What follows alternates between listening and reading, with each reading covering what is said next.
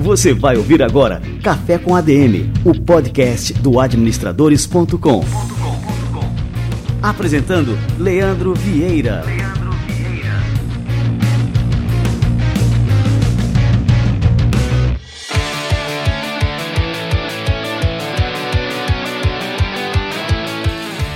Fala galera, está no ar mais um Café com a DM, a sua dose de cafeína nos negócios. Estamos começando o nosso episódio número 245. E no episódio de hoje, já que estamos em clima de Olimpíadas, a gente vai trazer aqui para você lições do esporte para a sua carreira e para a sua equipe a gente vai receber aqui o Maurício Barros. Maurício é jornalista, comentarista esportivo e autor do livro Descubra o Crack que há em você. Ele vai falar pra gente sobre como os profissionais podem extrair lições do esporte para a vida profissional e também desenvolver a habilidade de trabalhar em conjunto com outras pessoas para atingir objetivos por meio de resultados. Daqui a pouquinho essa fera Maurício Barros pinta por aqui, fica ligado. Antes de dar sequência por aqui, quero lembrar você para seguir a gente no Spotify, a melhor plataforma para quem gosta de curtir um bom podcast.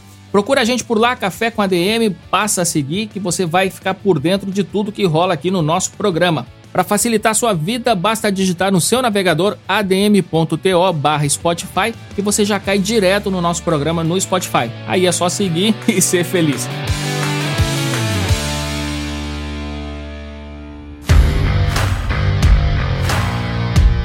O investimento em bitcoins pode à primeira vista parecer um mistério, mas para aqueles que já conhecem a Hashdex, o acesso ao mercado de criptoativos é muito simples. A Hashdex é a maior e, na minha opinião, a mais confiável gestora de fundos de criptoativos da América Latina. Ela está lançando o primeiro fundo verde de investimentos em Bitcoin, que é a criptomoeda mais negociada do mundo. A partir do dia 4 de agosto, esse investimento estará disponível na B3 mas você pode se antecipar e garantir agora sua cota. Até 30 de julho, a Hashdex está com reservas abertas para investidores interessados no fundo BITH11. A oferta será coordenada pela XP, pelo Itaú BBA, pelo Banco Genial e conta com apoio da Crypto Carbon Rates Institute, empresa alemã que calcula as emissões de carbono em redes blockchain. Quer mais transparência e segurança do que isso? Exposição a cripto é essencial para investidores que desejam diversificar seu portfólio com ativo novo e com amplo potencial de retorno. Acesse agora hashdex.com, simule o seu portfólio com criptoativos e saiba como investir por meio de sua corretora. O link está aqui na descrição do programa.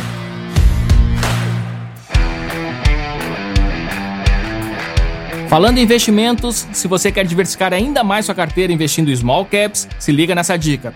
Small caps são empresas que negociam ações de bolsa, mas têm baixa capitalização. Investidores que conseguem identificar boas oportunidades, empresas promissoras, sólidas e com perspectiva de crescimento, conseguem multiplicar seus ganhos numa escala absurda. Se você quer saber mais sobre essa classe de ativos, a EQI Investimentos realizará um evento totalmente online gratuito, o Small Cap Summit, nos dias 27 e 28 de julho.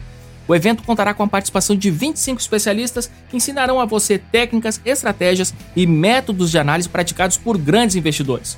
Ao confirmar sua inscrição no Small Cap Summit, você ainda poderá ganhar prêmios, como acesso gratuito a cursos online de investimento. Acesse smallcapssummit.com.br. Deixa eu repetir, smallcapssummit.com.br e preencha o formulário com seus dados. O link está aqui embaixo na descrição do programa. Não perca essa oportunidade. A vitamina D é um dos principais nutrientes do nosso corpo, mas seja por falta de exposição à luz solar, seja por uma dieta inadequada ou até por uma deficiência do nosso organismo em sintetizar essa vitamina, muitas vezes precisamos suplementar essa substância. Adera o suplemento de vitamina D mais recomendado pelos médicos em todo o Brasil e está lançando uma nova versão, Adera Mais Vitaminas, que inclui mil WIs de vitamina D e mais 11 vitaminas e 8 minerais para auxiliar sua nutrição. O Adera Mais Vitaminas tem também uma embalagem econômica, um frasco com 90 comprimidos ao preço de 60. Fique atento e cuide da sua saúde e descubra Adera Mais Vitaminas. Acesse o link que eu vou deixar aqui na descrição do programa e garanta o seu suplemento. Existe um Adera na medida certa para você.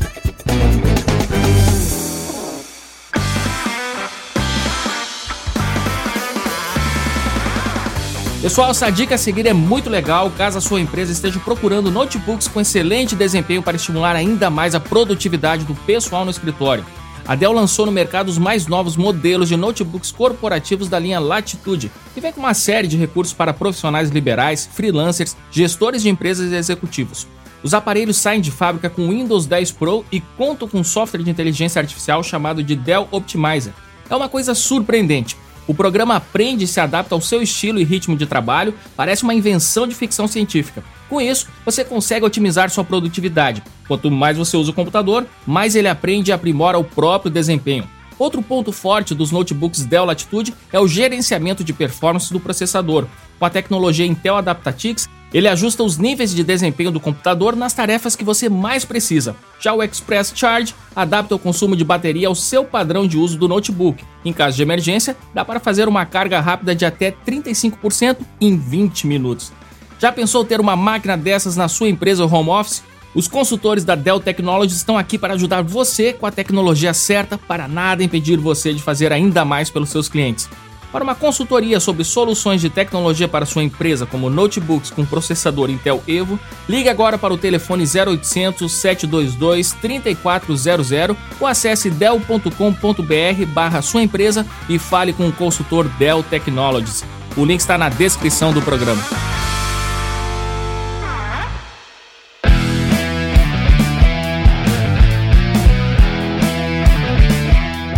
Muito bem, galera, vamos aqui esquentar o cafezinho. Tá chegando essa fera, Maurício Barros.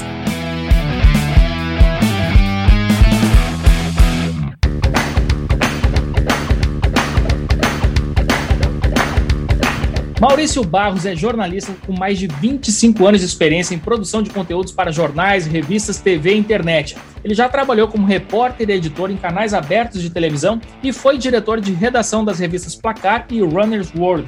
Ele começou a trabalhar como comentarista esportivo na ESPN e hoje atua no grupo Bandeirantes. Tem formação superior pela PUC São Paulo e é mestre em ciência política pela USP, além de ter cursos em gestão de negócios pelo INSPER.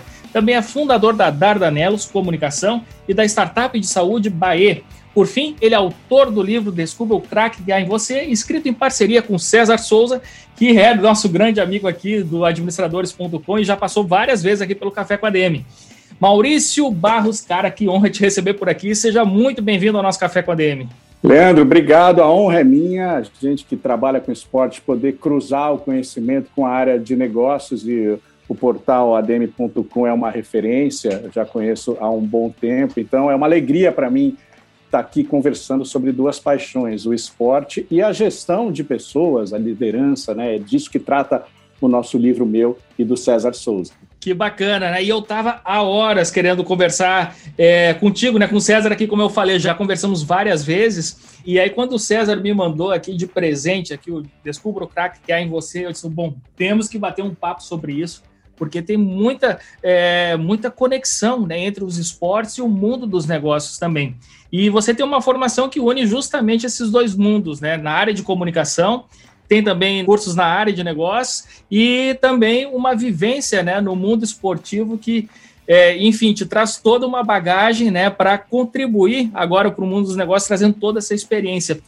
É, você pode contar um pouquinho para a gente aqui, Maurício, né, um, um, pouco da tua carreira, né, como é que se deu essa trajetória, né, unindo áreas tão distintas, né, mas que no fim das contas tudo acaba convergindo. Achei super interessante, né, essa tua história de vida. Bom, eu me formei em jornalismo pela PUC e depois eu fui expandir meus conhecimentos é, na área de ciência política, mas ligado ainda à comunicação, eu estudei efeitos de campanha eleitoral no rádio e na TV, é, na Universidade de São Paulo. A minha entrada para os estudos de gestão de negócios e liderança foi quando eu me tornei executivo da editora Abril, como diretor de redação das revistas Placar e Runners World, que eram as duas revistas de esportes. No jornalismo, muitas vezes, quando você vai crescendo na carreira, você vai deixando um pouco de lado as funções mais técnicas, né, como de repórter, como de editor, e vai assumindo é, missões é, de gestor mesmo, lidando com outras questões, administração de pessoas, administração de orçamento, relação com o departamento comercial, com vendas, com marketing.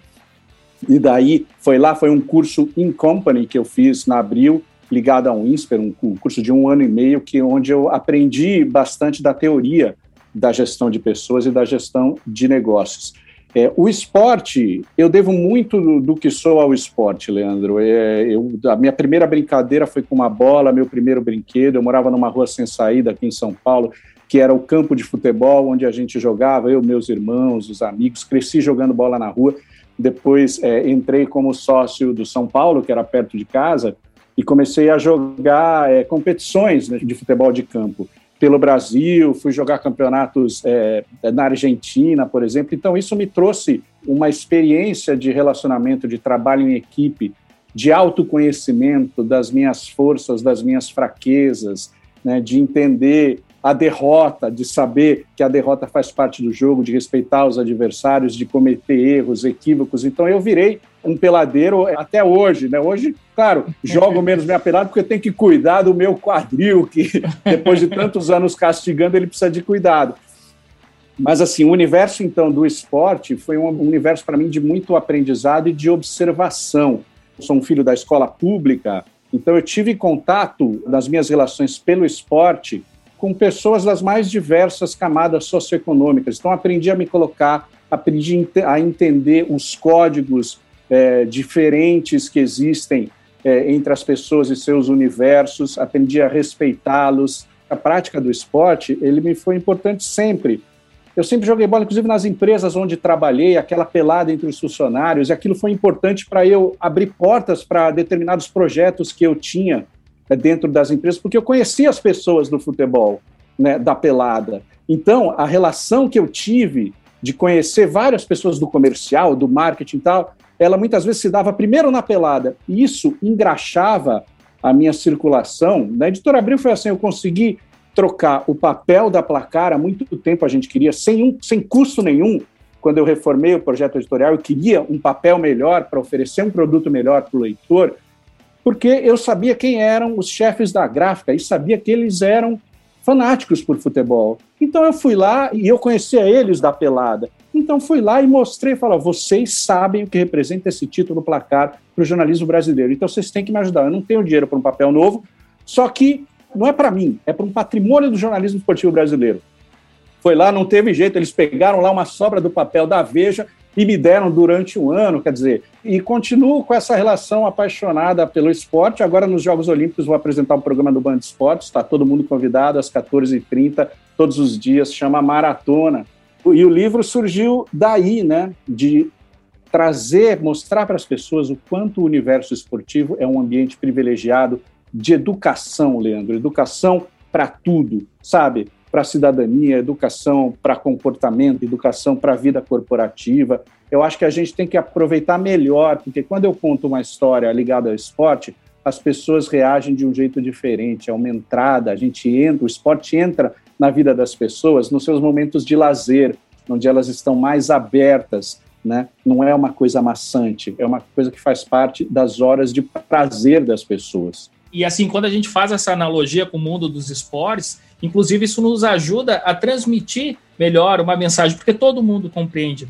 Né? É, você diria, Maurício, por exemplo, assim, que você teve algumas situações no mundo dos negócios, seja empreendendo, é, seja nas suas funções ali de liderança, na Abril, ou enfim, né, nas suas várias experiências, você diria que tem algumas situações que você fez, assim, diretamente esses paralelos? Bom, se isso aqui fosse uma partida de futebol, uma pelada, eu agiria dessa forma, então eu posso trazer né, essa experiência que eu tive anteriormente no mundo dos esportes aqui para o mundo dos negócios?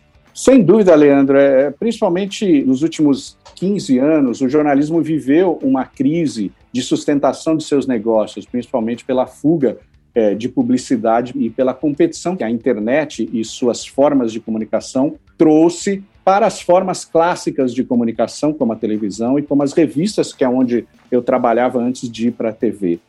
Então, muitas vezes, a gente precisou jogar na retranca para enfrentar momentos de orçamento reduzido, de equipe, de demissões né, que ocorreram. A analogia é muito clara. Muitas vezes você está em dificuldades, você está pressionado, e não significa que você é, deva é, entregar as pontas. Sempre há uma maneira de você jogar.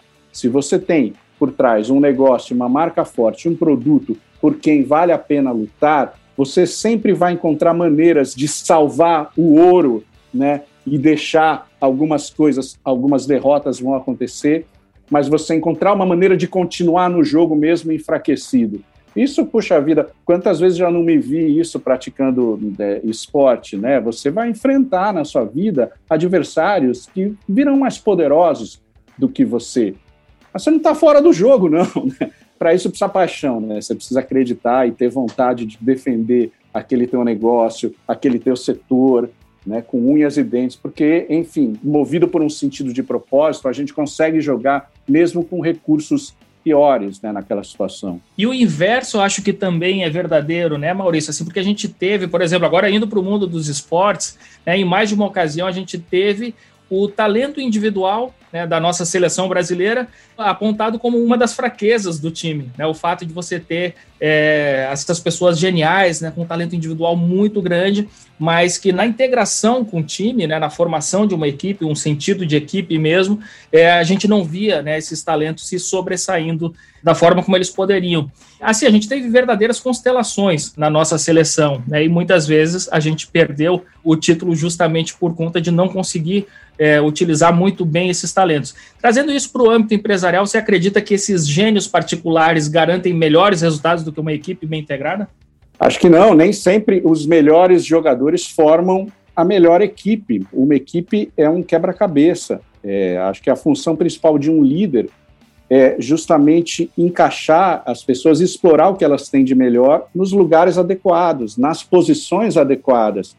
Analogia, você falou, tem muitos exemplos. Um deles é a seleção brasileira de, que disputou a Copa 2006, que eu cobri pela revista Placar na Alemanha. Aquela geração tinha Kaká, Ronaldinho Gaúcho, Ronaldo, Adriano, olha só, né, quatro jogadores que foram é, estrelas, né, é, globais, movimentaram milhões e tal.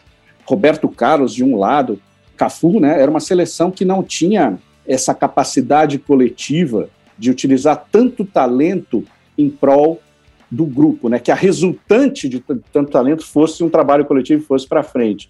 Puxa vida, o, o, São Paulo do Tele Santana, que foi campeão mundial, que tinha Raí, depois teve Leonardo, Toninho Cerezo, ele tinha um jogador que era o Ronaldão, que era um zagueiro com pouco talento nos pés, mas com uma dedicação incrível e uma inteligência fantástica. O Ronaldão, ele estava lá escalado num dos campeonatos mundiais, para cobrir os avanços do Leonardo, que era a estrela daquele time, lateral esquerdo, que entrava, armava essa chave criativa para o time do Tele Santana. O Ronaldão fez o seu trabalho de fazer florescer, de dar base para que o talento do seu companheiro florescesse, que foi algo fantástico. Tanto que no segundo Mundial, o reconhecimento que ele teve foi de capitão. Ele levantou a taça do segundo título mundial do São Paulo. Ou seja, ele era uma peça, ele quando você faz esses testes todos nas empresas para saber se um é um talento, outro é o um realizador, certamente o Ronaldão ia cair no setor da formiguinha, daquele que, entre aspas, carrega o piano. Mas é tão importante que a empresa reconheça todos esses trabalhos. O Ronaldão era o capitão, ele ganhava um bom salário e ele não era a pessoa que mais ia aparecer. E ele sabia disso, consciente dos seus limites, mas sabia da importância dele para o time. E a empresa mostrava isso, o clube mostrava isso. Algo muito importante, você tem que ter talento, mas você tem que ter pessoas ali que estão na base que ajudem o talento a florescer. Nem todo mundo vai brilhar o tempo todo, não é, Leandro? Isso precisa estar muito claro para todo mundo. Os funcionários têm que ser estimulados é, a fazer essa reflexão, a entender que tem determinadas figuras que vão estar à frente e vão aparecer mais, a vaidade é uma coisa terrível no ser humano, né? E quando você tem pessoas muito vaidosas, muito talentos, ao mesmo tempo todo mundo querendo aparecer, o coletivo vai perder. Eu friso, é muito importante que um líder mostre isso para a equipe e tenha um relacionamento com essas pessoas que estão na base, que estão fazendo o trabalho, e que elas sejam reconhecidas internamente. Porque não há, a gente tem na história, os galácticos do Real Madrid foram um exemplo disso Quer dizer, na história do esporte a gente tem tantos casos de constelações que não deram em nada, Leandro.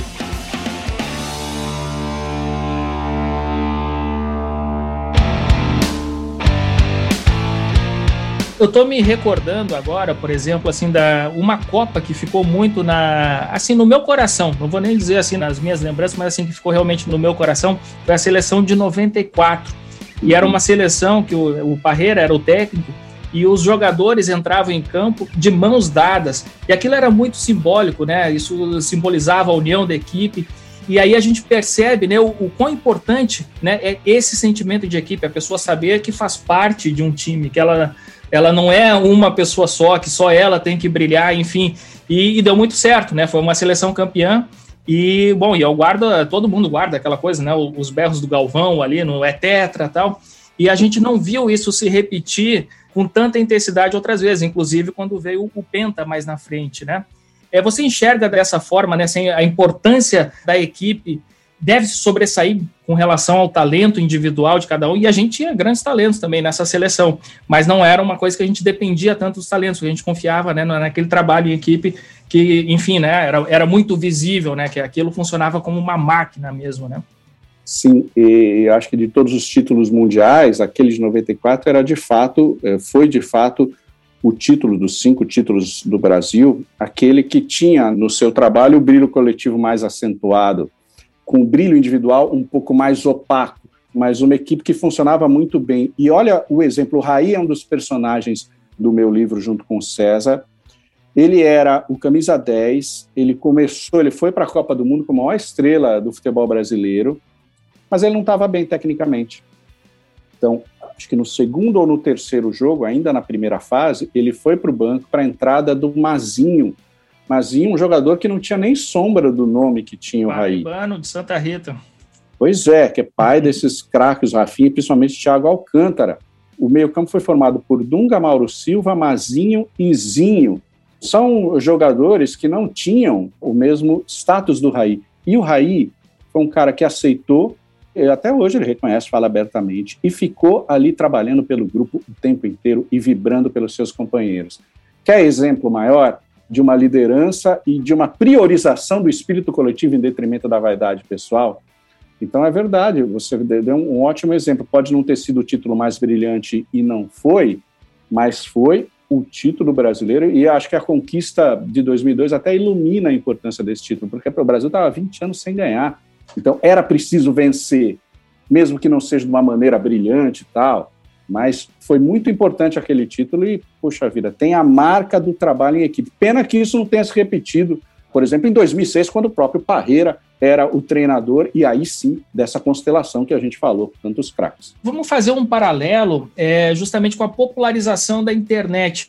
Né? Então, a gente vem aí no final dos anos 90, começa a internet a era o início ainda, né? Mas assim, na, nos anos 2000, realmente a internet começa a, a, exercer um poder de influência muito grande em toda a população.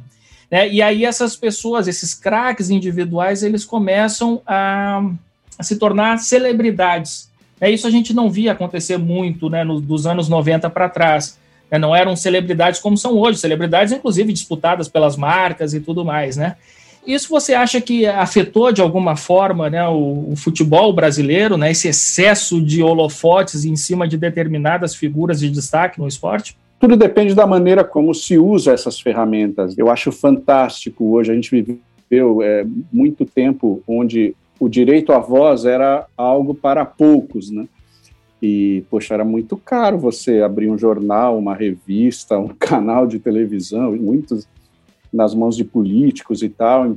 Então, poucos tinham a voz, e isso é um poder muito grande. A internet trouxe a possibilidade de das pessoas terem voz e também interagirem é, no ato com quem está falando. Né? Nós, na televisão, estamos toda hora, enquanto a gente está falando, estamos recebendo e interagindo com as pessoas, ouvindo. Então, as pessoas têm direito à voz. Claro que tem gente que usa de uma maneira exagerada, né, uma presença nas redes sociais, como se não houvesse outra possibilidade de você se relacionar com as pessoas e criam lá personas de uma vida que muitas vezes nada tem a ver com a vida real daquele indivíduo, né? Na internet todo mundo é lindo, todo mundo é legal, todo mundo é inteligente, tem uma série de amigos sinceros, né? E a gente sabe que a vida não é assim. Tem algumas estrelas que são mais afeitas a isso, e claro, isso, a superexposição pode gerar um desvio de foco em relação à sua atividade fim, em relação às relações verdadeiras, vamos dizer assim, né? Quem diz que, ah, quem que comemora milhões de amigos em redes sociais, é que talvez esteja com poucos amigos de fato sinceros. Então eu vejo com uma desconfiança. O maior exemplo da superexposição, acho que é o Neymar. O Neymar está toda hora se exibindo a sua vida pessoal e está sempre mudando o cabelo. Nada contra, a pessoa faz o que ela quiser. A gente esperava que o Neymar, nessa altura da vida, já tivesse conquistado mais coisas. Exemplo, já tivesse sido um líder capaz de levar a seleção brasileira, por exemplo, a títulos mais importantes. No PSG, ele ainda não conseguiu levar o PSG, apesar de todo o dinheiro, a um título da Liga dos Campeões. Então, eu acho que, de fato, no caso do Neymar, por exemplo, é um exemplo de alguém que precisaria ter um pouquinho mais de foco, deixar um pouquinho de lado essa superexposição que lhe rende muito, mas ele vai ter muito tempo para isso depois que parar de jogar. A carreira é curta, ele já está com quase 30 anos, quer dizer, vai ter mais 5, 6 anos aí de boa performance, né, para marcar a sua presença é, na história do futebol brasileiro. E acho que não à toa, Leandro, de Ronaldo fenômeno para cá, que foram, acho que o Ronaldo inaugura esse período é, de craque celebridade. Você contar todos os grandes craques globais brasileiros, Ronaldo, Ronaldinho Gaúcho, é, Adriano, o Romário, o Kaká, o Rivaldo também, que foi melhor do mundo, nenhum deles tem também a rejeição que tem o Neymar. Ele é adorado, mas ele também tem muita rejeição. E acho que isso se deve muito ao comportamento fora de campo e algumas posturas também dentro de campo. Pegando agora, assim, carona nesse 7 a 1 e comparando com outra zebra histórica, que foi aquela vitória da Grécia contra Portugal na final da Eurocopa de 2004, na casa do adversário, né? inclusive, esse caso você relata no livro. E a gente vê como essa questão da equipe coesa, né, sem nenhum craque, mas que pode né, obter grandes conquistas.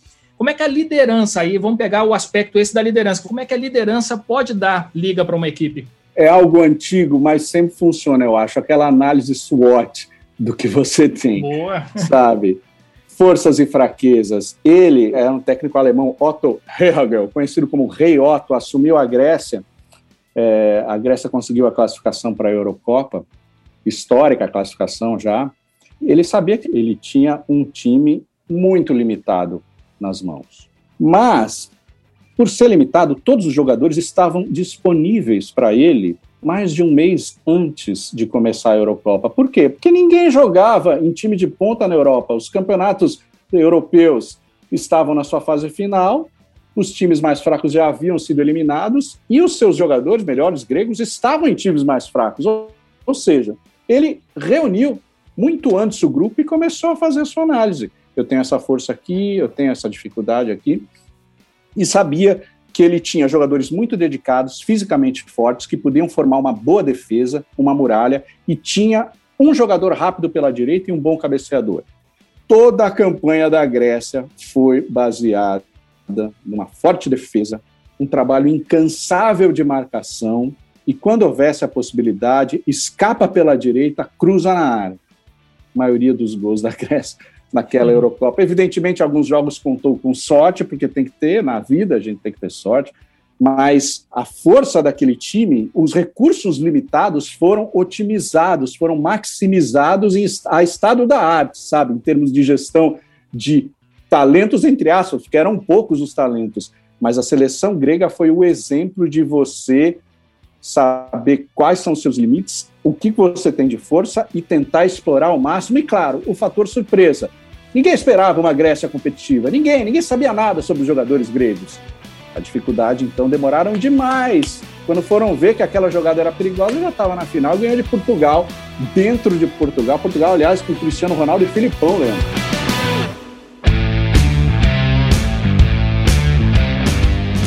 a gente não falou num aspecto que eu acho extremamente importante é, de ser trabalhado, que é a questão da inteligência emocional.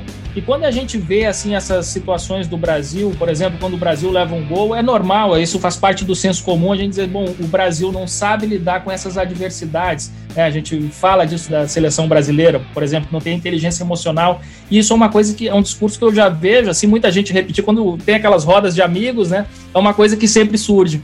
Por que, que a gente tem esse perfil, então? Ou, ou, quer dizer, não sei nem se a gente tem, né? Vou perguntar para você, que é um especialista que acompanha, né?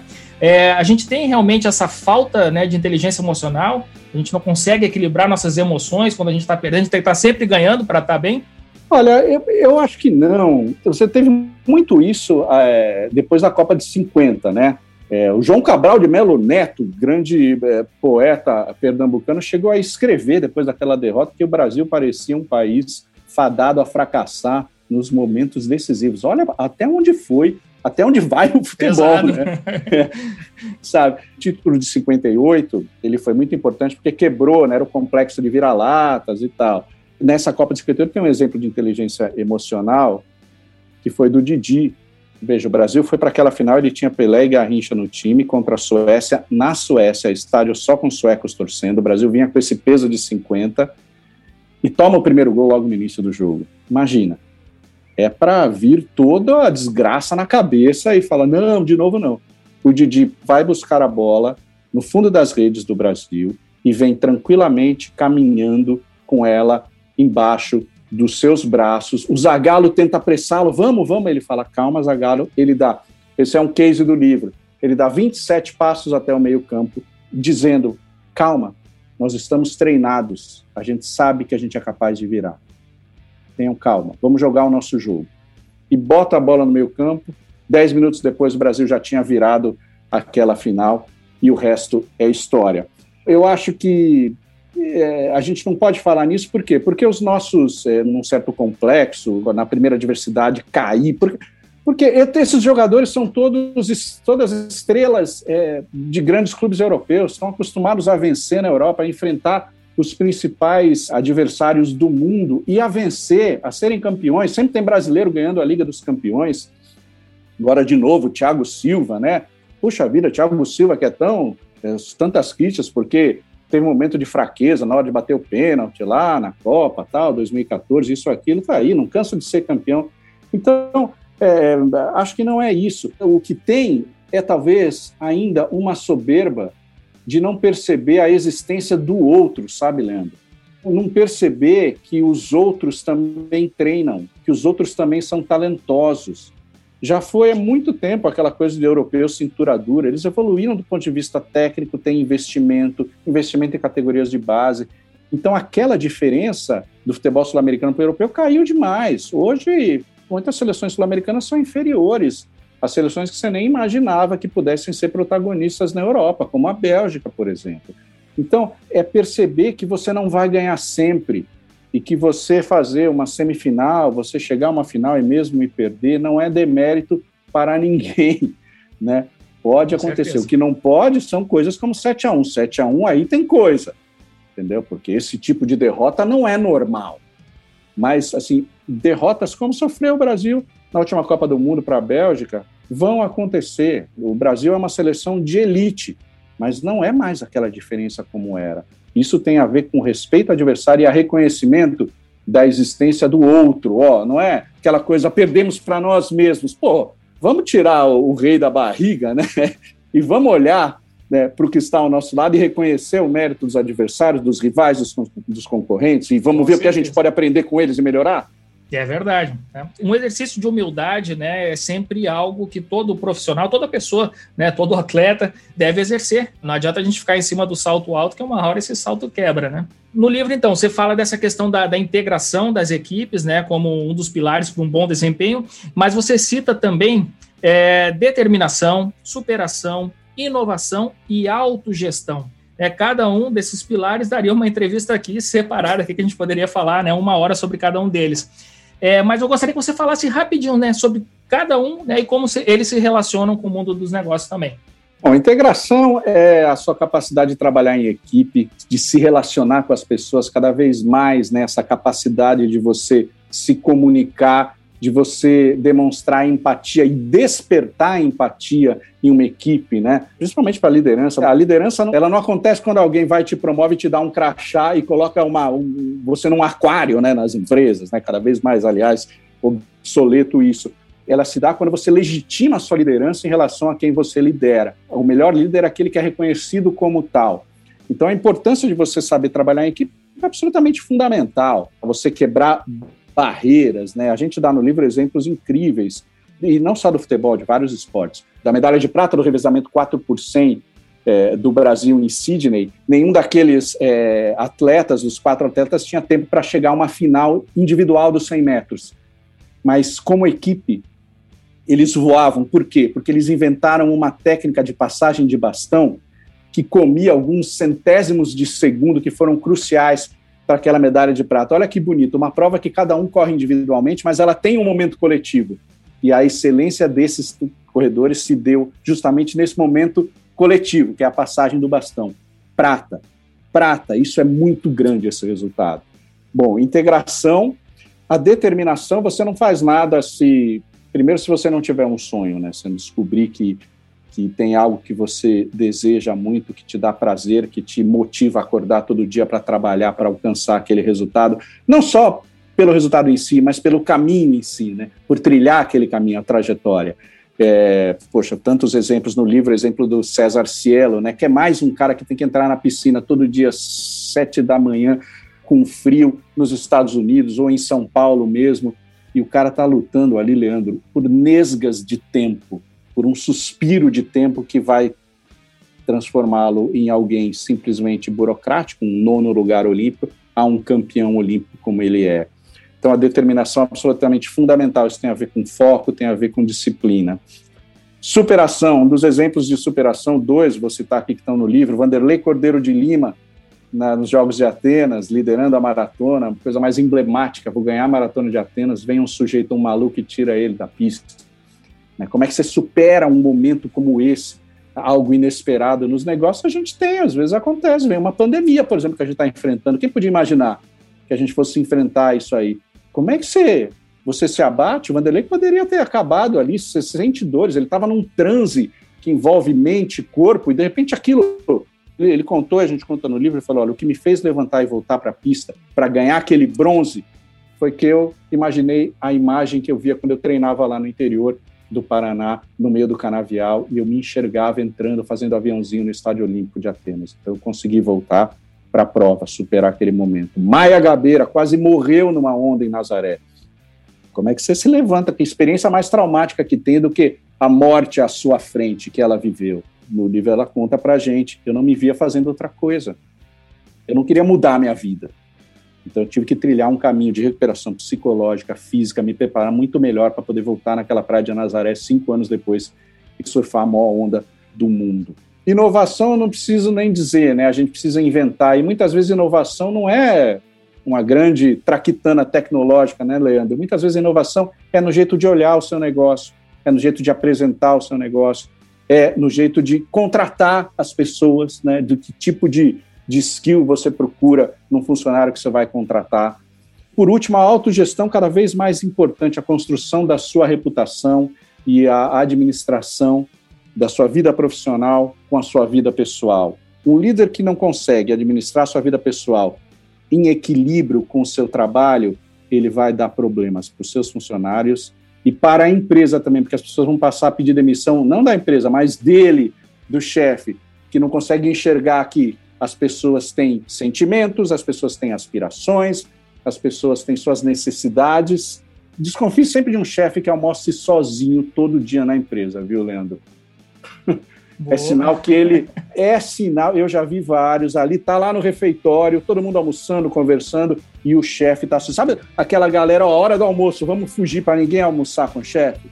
Isso acontece. Desconfie. Cada vez é mais importante as pessoas gerirem a sua a construção da sua reputação do ponto de vista das relações e, claro, do ponto de vista da ética, é, dos valores, do respeito à diversidade, todas essas questões que são absolutamente cruciais na vida da gente hoje em dia. Ô Maurício, agora eu estava pensando aqui na questão da competição, né? Fazendo também esse paralelo aí que a gente está fazendo aqui desde o começo, né?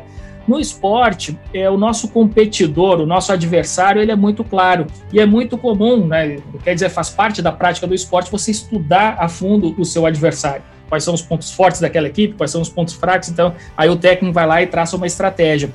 Só que no mundo dos negócios, muitas vezes o nosso competidor ele não é tão óbvio. Né? A gente trabalha quem são os nossos principais competidores e muitas vezes não são aqueles que são óbvios ali, né? Então, assim, por exemplo, a gente sabe que não foi a Nikon que superou a Kodak. A Kodak perdeu para a disrupção digital. Para eles, naquela época, o competidor óbvio deles era a Nikon. Né? Então, isso acontece em, várias, né, em vários segmentos do, do mercado. Como é que uma equipe que trabalha numa empresa assim pode é, identificar os seus reais adversários no mercado para evitar ser surpreendida, né? Como esse caso, por exemplo, que eu contei aqui da Kodak, a gente tem muitos outros, né, para citar. Eu acho que a gente precisa tratar o mercado sempre com respeito. Os líderes, né, principalmente empresas é, que estão na liderança, muitas vezes sentam em cima do sucesso. Puxa, o mercado jornalístico, a editora Abril, onde eu trabalhei, é um exemplo disso. A Abril foi fundadora do UOL, fundadora do Universo Online. E abriu uma revista que foi a recuperação judicial. Depois de pouco tempo, né, 20 anos depois, quem que imaginaria que Abril fosse entrar em recuperação judicial e ter tantos problemas? Porque desprezou aquela iniciativa, achou que aquilo não ia a lugar nenhum. O tamanho da sua liderança nas revistas, em papel, era algo tão brutalmente consolidado que ela não seria ameaçada por iniciativas que estavam surgindo ali e que naquele momento tinham poucos é, consumidores, vamos dizer assim. Teve lá um rompimento tal, e a Abril acabou vendendo a sua parte no UOL, e a, que é da, da empresa da que detém a Folha de São Paulo, e o UOL hoje é essa potência, essa potência de negócios não só em conteúdo, mas, por exemplo, em meios de pagamento, né, que tem a Moderninha, por exemplo, então, olha só, em tantas as empresas de mídia são bons exemplos disso, porque elas, é, a mídia é um poder, né, que mexe com a vaidade, os barões da mídia, muito poder, poder de influenciar é, sucessão presidencial, de sentar com líderes do mundo todo, né. Então, acho que, primeiro de tudo, o respeito e o investimento em setores que são setores de análise de novos negócios, sabe? E isso é duro, porque um setor de pessoas antenadas, com formações diferentes, com formações técnicas, outros com formações mais humanas, que observem os movimentos da sociedade, as tendências.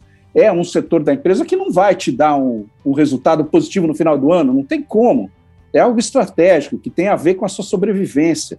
Né? Então, eu acho que a atenção e o respeito pela voz, principalmente dos mais jovens, a compreensão do que quer e às vezes do que o público, aquele público que está chegando ao mercado consumidor, às vezes nem sabe que quer, é uma coisa muito importante. Então você precisa precisa gastar um tempo com inovação, com tentativa de inovação, com ideia, criando um ambiente propício para a inovação. Não é fácil, porque às vezes uma ideia não vai dar certo, às vezes vai se gastar dinheiro num negócio que não vai funcionar, né? Então é duro. A inovação e a sobrevivência exige risco. Mas, puxa vida, hoje em dia, se você não tiver atento ao que está surgindo, o caminho da liderança para a obsolescência de uma empresa é questão hoje de puxa, dois, três anos, sabe? Você perde uma liderança e vai lá para a rabeira e às vezes não consegue mais recuperar o negócio. Tamanha é a dinâmica hoje do mundo que a gente vive, não é, Leandro? É muita inovação, muita coisa diferente surgindo. Para cada startup revolucionária, unicórnio, você tem umas 500 que naufraga também. Mas é do jogo, né? É do jogo. que você não pode é simplesmente sentar no pudim, como a gente dizia lá na ESPN, no, no bate-bola debate. Ô Maurício, para a gente terminar aqui o nosso bate-papo, né, a gente tem o nosso quadro Livro da Semana, né, e assim, é muito óbvio aqui qual que é a nossa recomendação de leitura aqui de hoje, que é o Descubra o Craque que há em você, mas aí eu queria que você falasse agora sobre o Descubra o Crack em você, pegando justamente assim essa proposta do título. Muitas vezes as pessoas têm vários talentos ou alguns talentos e elas é, focam demais nos seus pontos fracos. Não quero aqui dar uma resposta para essa questão, mas eu queria que você colocasse para a gente aqui no Café com a DM qual é o caminho que a pessoa deve seguir para descobrir realmente o craque que há dentro dela. Né? Qual que é a receita para a gente dizer, bom, eu sou bom nisso e é nisso que eu vou investir e é nisso que eu vou me destacar? Qual que é essa, essa receita aí? O autoconhecimento é fundamental, né? E o esporte te dá muito autoconhecimento. Eu aprendi muito sobre os meus milhares de defeitos e tal, e minhas poucas qualidades, mas sendo exigido em situações esportivas e tal. Eu acho que você sabe o que você gosta de fazer, aqueles momentos do seu trabalho onde você sente mais prazer, aquilo que você fala, porque, enfim, o nosso dia a dia vai ter osso, vai ter coisa que é mais chata, não tem jeito, é da dinâmica da vida. Dentro daquela sua função, Vai ter coisas que você gosta mais de fazer, outras você não gosta, é tão chato, você faz burocraticamente. Aquilo que você mais gosta é o teu ouro. Aquilo está dizendo, olha, você é o cara para organizar a logística, para colocar no lugar certo essa cadeia aqui para poder entregar esse produto direitinho, no prazo e com a melhor qualidade possível na mão do cliente. As pessoas sabem disso, e é aí que eu acho que as pessoas têm que gastar o seu tempo para se aprimorar. Evidentemente que a gente precisa minimizar as nossas fraquezas e todos nós temos.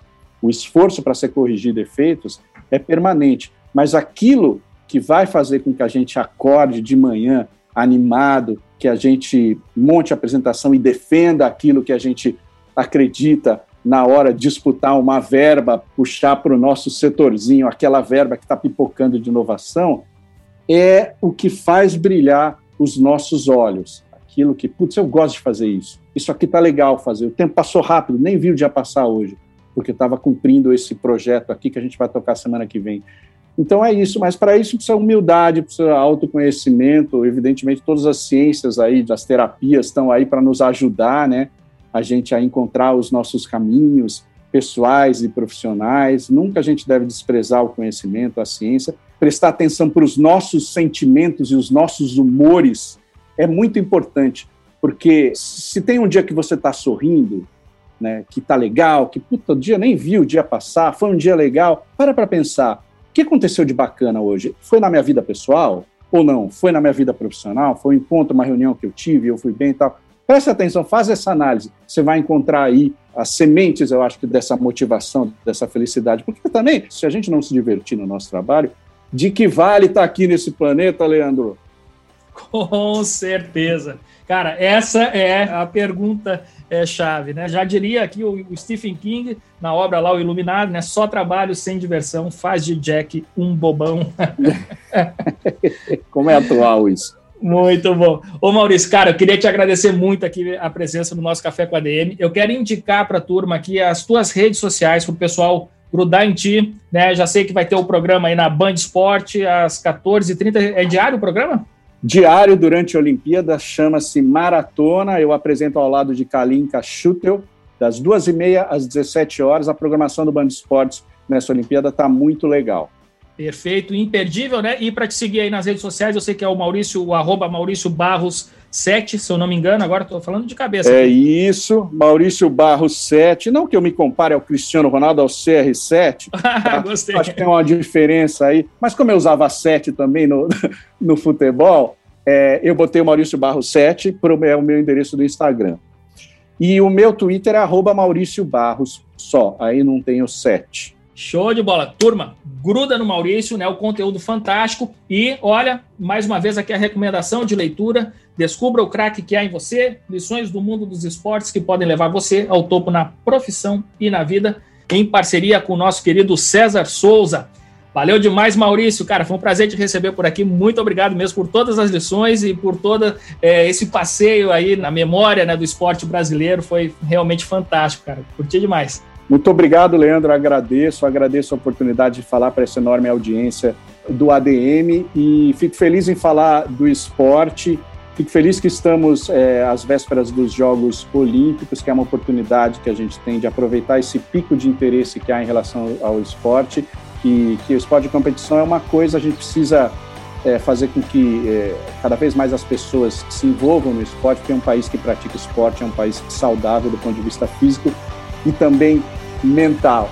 Te agradeço, estou sempre à disposição e vamos em frente torcer para o Brasil ganhar algumas medalhas aí em Tóquio. Vamos nessa. Valeu demais, Maurício. Um grande abraço aí. Abração.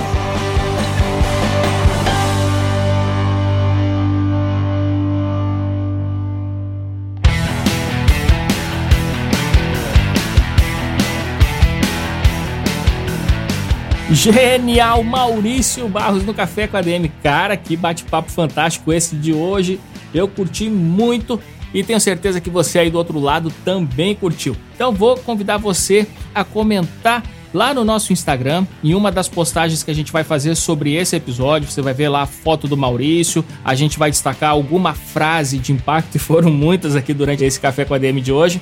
Então você pode entrar lá no nosso Instagram, administradores, procura por essa postagem e deixa o seu comentário. Diz o que você aprendeu, qual foi a lição que você achou mais importante que você vai levar para sua vida e para os seus negócios. Fechado? Então aguardo você por lá e aguardo você também aqui na próxima semana em mais um episódio do Café com a DM, a sua dose de cafeína nos negócios. Até lá.